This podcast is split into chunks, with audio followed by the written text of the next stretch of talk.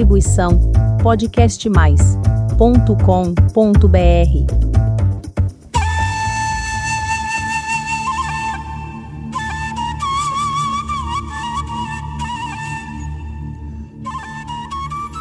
Que bom que você está aqui para mais um episódio do podcast Dança Oriental. Hoje, continuando a série de dicas para a realização de um show, falaremos sobre cenografia.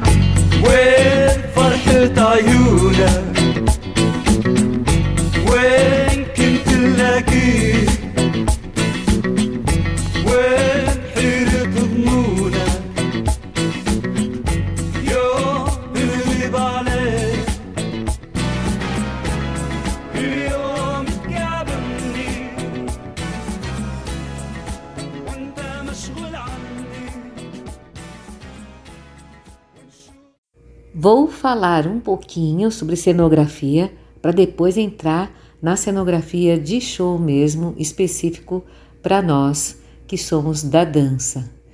Vamos lá. A cenografia ela é composta de muitos elementos visuais. Eles fazem parte da dramaturgia que é aquela que você criou lá naquele episódio que a gente falou sobre dramaturgia. Temos então que pensar naquela ideia visualmente. Como seria contar essa história através das fotos que você vai ver depois de passado o evento? É bem interessante isso. A cenografia faz parte desse momento que vai ser registrado. Então, a partir do momento que você pensa na dramaturgia, você tem a ideia, o fio condutor, você pensa nos elementos que vão acontecer cenograficamente em cena.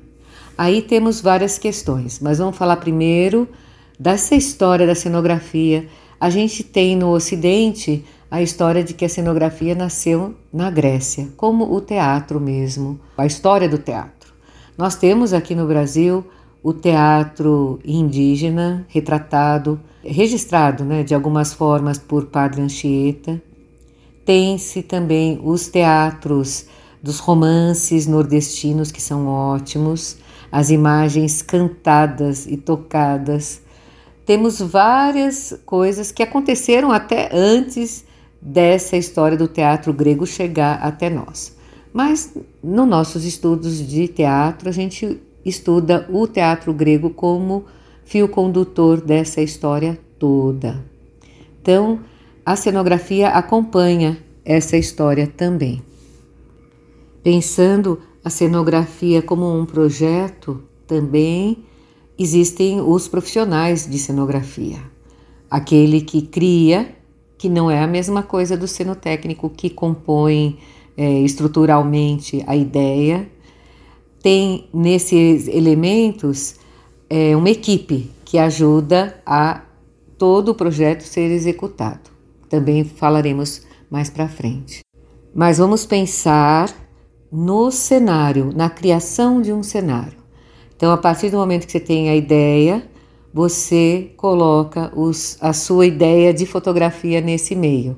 Essa linguagem ela é diversa, varia um pouco para TV, para teatro, para cinema, para ópera, para dança, para eventos culturais, para exposições, para vitrines, para museus, para galeria. Eu faço esse trabalho também de cenografia, já trabalhei um pouco na TV Cultura, com a Vila Sésamo, com a Manac Educação, com direção de arte também. Ah, Cultura é Currículo também foi um programa que eu fiz na TV Cultura. Fiz algumas animações também, cenário para animações. Existe agora o cenário dos gamers. Então é uma área bem vasta a cenografia, mais vasta do que outras áreas dentro das artes. O cenário ele agrega pessoas de várias idades, que começam jovens ajudando, assessorando e depois entram nesse meio na criação mesmo, partindo. A gente já teve universidades que tinham esse curso de cenografia, mesmo a USP tinha um curso de cenografia que também já foi encerrado há muitos anos. Eu tenho amigas que se formaram na última turma desse curso. Então, a cenografia é, um, é uma área bem interessante é, para você estudar, pesquisar um pouco. A gente vai ser bem objetivo, prometo para você que eu vou ser bem objetiva nas questões para você conseguir construir o seu show lindamente. Uma questão da cenografia importante tem dois elementos também que compõem a cenografia. A cenografia é esse fundo dessa foto, né, que tem cenografia de foto também. Mas o nosso show é cercado por vários momentos, vários instantes, vários cliques. E esse fundo é importante.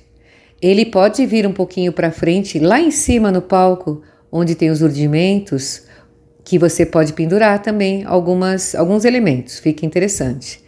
As tapadeiras que ficam nas laterais do palco, que da onde as bailarinas saem, que são as coxias, essas tapadeiras também você pode usar para colocar elementos na frente dessas tapadeiras. Acontece que se você colocar só nas laterais e em cima, quando a foto sai de frente, não tem nada no fundo, sabe? Então isso incomoda um pouco. Então é interessante você pensar nisso, nesses cliques todos. Essa é uma questão, é um pulo do gato, é uma uma dica bem bem valiosa que eu estou te passando. Outra questão também é pensar na, nas cores das roupas, porque como a gente trabalha às vezes sem muitas condições, né, com muita verba, essas coisas. Então, você tem que pensar nas roupas que você conseguiu, que as alunas conseguiram é, providenciar. E, por exemplo, roupas pretas. Se for um fundo preto, vai ficar esquisito. Então, se for dourado, a sua roupa dourada e o fundo for dourado, também é complicado. Então, é legal pensar numa questão de neutralidade para não recortar a imagem de um jeito que a gente não consegue a leitura da circunferência do corpo, dessa linha que circula por, pelo corpo todo da bailarina. Então, esse recorte é importante também. Pensar nesse fundo e nessas cores contrastantes. Isso ajuda bastante. E tem a questão da luz, que a gente já falou nos outros episódios, que também pode ajudar nesse recorte e facilitam muito a nossa vida. É que às vezes não tem a luz adequada, a gente aluga um teatro que ele oferece aquilo. Então você tem que resolver o problema.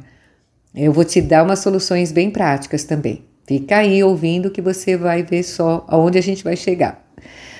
Esses elementos que compõem a cenografia, você pode ter objetos em cena mesmo dançando, tem muitos bailarinos, muitos coreógrafos que trabalham com objetos que estão espalhados pelo palco inteiro, como Débora Coker, que fez a dança com aqueles vasos todos espalhados. Ela faz muito escaladas, ela usa. Também tem coreógrafos que usam cadeiras, espalha o espaço cheio de cadeiras. Então, essas, esses elementos você chama de objeto de cena ou elemento de cena. Então, a gente tem um objeto de cena que é um objeto inanimado, que fica ali estático em cena, como nas novelas, que às vezes você vê uma mesa, sofá, cadeira, tudo que compõe essa parte de cenografia. No teatro também você vê as cadeiras, mesas, as janelas, né, as esquadrias que imitam janelas. Tem muitas questões assim. Então, são objetos estáticos. Agora, existem elementos de cena que eles fazem parte do cenário, estão lá estáticos, mas que de repente você dá vida para aquele elemento. Então, como um estandarte, no teatro usa-se muito estandartes, então os estandartes ficam ao fundo do palco e de repente você pega esse estandarte e sai dançando com ele, como na dança das fitas também, sabe aqueles bambolês com fitas que é das danças brasileiras? Também às vezes pode estar em cena lá no cenário, fazendo, compondo visualmente aquele espaço e de repente você pega aquele elemento e sai dançando com ele. Então existem essas questões.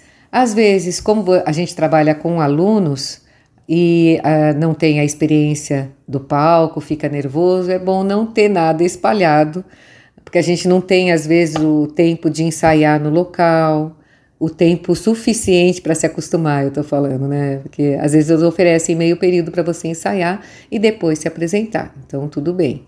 Mas até você se acostumar com aquele elemento é complicado. Então, eu sugiro, se você opta por objetos de cena, elementos de cena, colocar ao fundo ou pendurados também no fundo, para não atrapalhar os véus, os véus wings, né, os fãs, véus, os bastões também. Então, você tem que prever a altura desse elemento que a gente usa na dança também.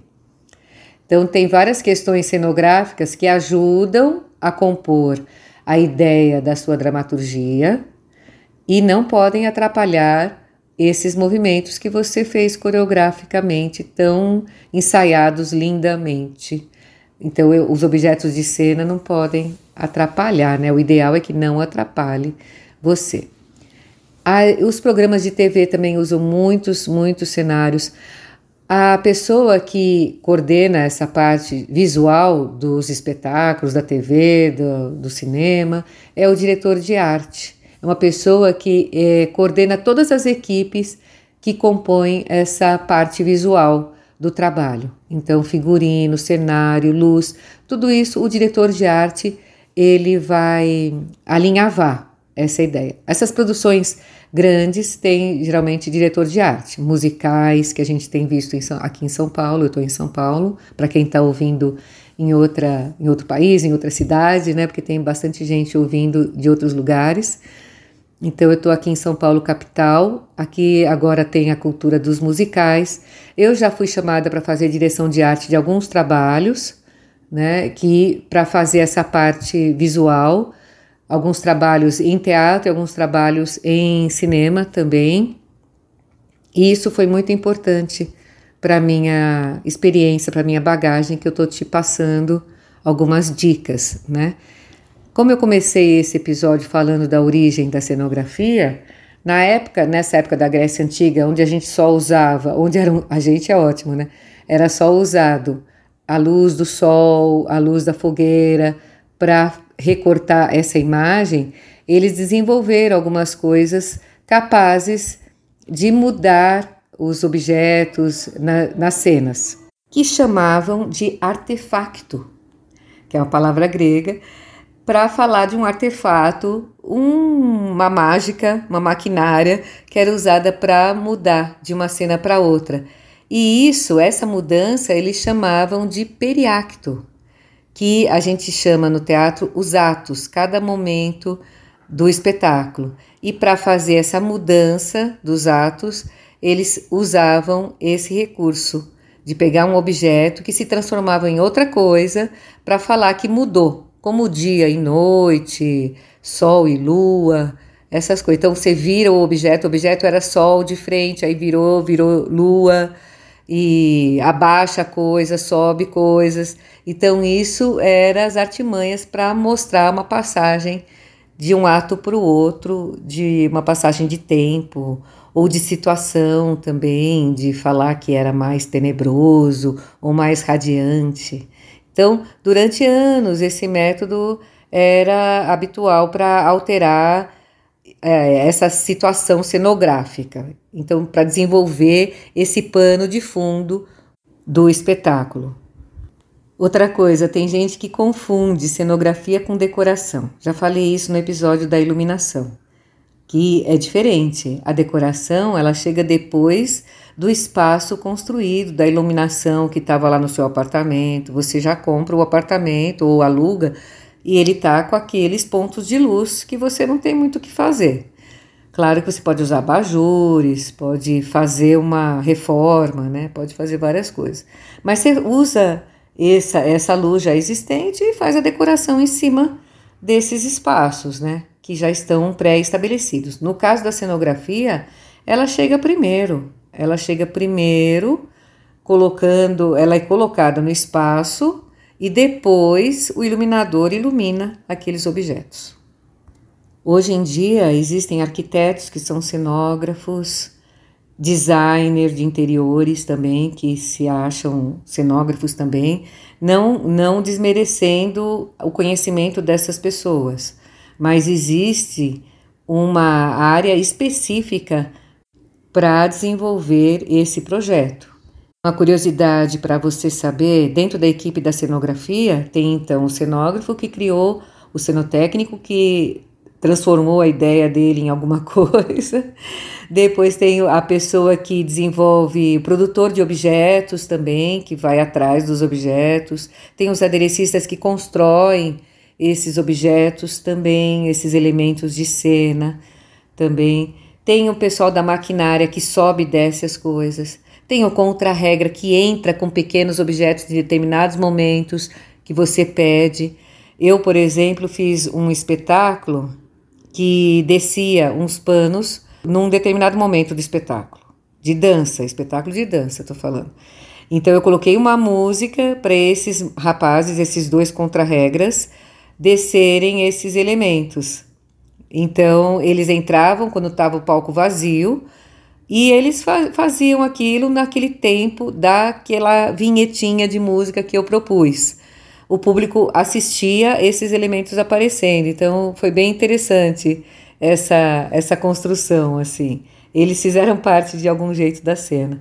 Eu coloquei eles com uma roupa preta para ficar neutra dentro do, do espaço cênico, né? E eles fizeram essa, essa transposição.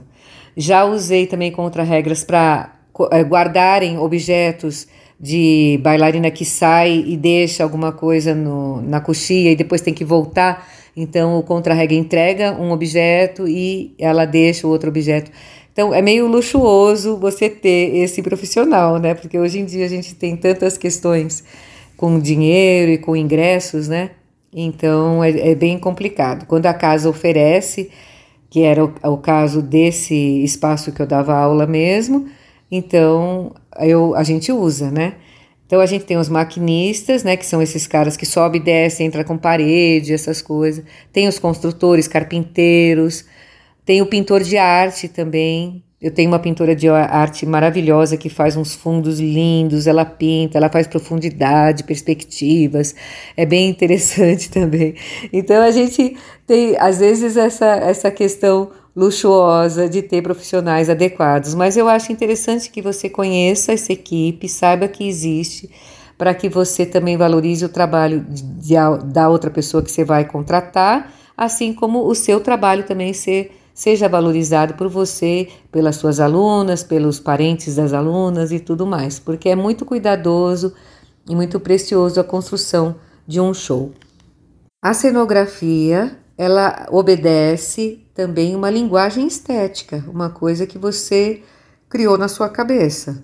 Às vezes você quer trabalhar o restos de papel, restos de tecido que você tenha de alguma produção, ou você pega lá no Braz o resto dos tecidos. Braz é um bairro aqui de São Paulo e que tem muitas confecções, como o Bom Retiro também, e no final da tarde tem sacos e sacos de restos de tecidos ali tirinhas de tecido. Então, você pode muito bem construir uns elementos muito bonitos só com esses restos de tecidos. E é até ecologicamente correto.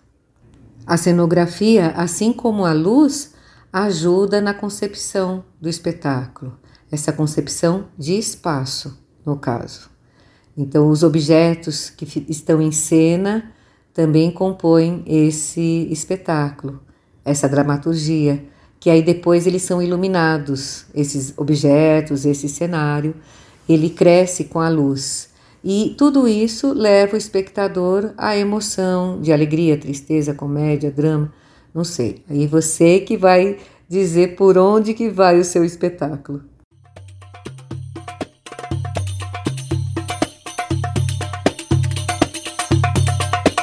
Interessante, né? Como cada pedacinho de um show, o show não é só a dança em si maravilhosa que preenche todo o espaço. Ele é uma composição de coisas, com uma música que é formada por melodia, por harmonia, por ritmo. Espero que você tenha gostado desse episódio. No próximo, continuo mais um pouquinho sobre esse tema. Agradeço imensamente a sua audiência e até o próximo episódio.